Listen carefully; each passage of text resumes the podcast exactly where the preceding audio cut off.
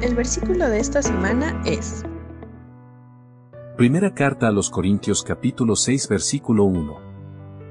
Cuando uno de ustedes tiene un conflicto con otro creyente, ¿cómo se atreve a presentar una demanda y pedirle a un tribunal secular que decida sobre el asunto, en lugar de llevarlo ante otros creyentes?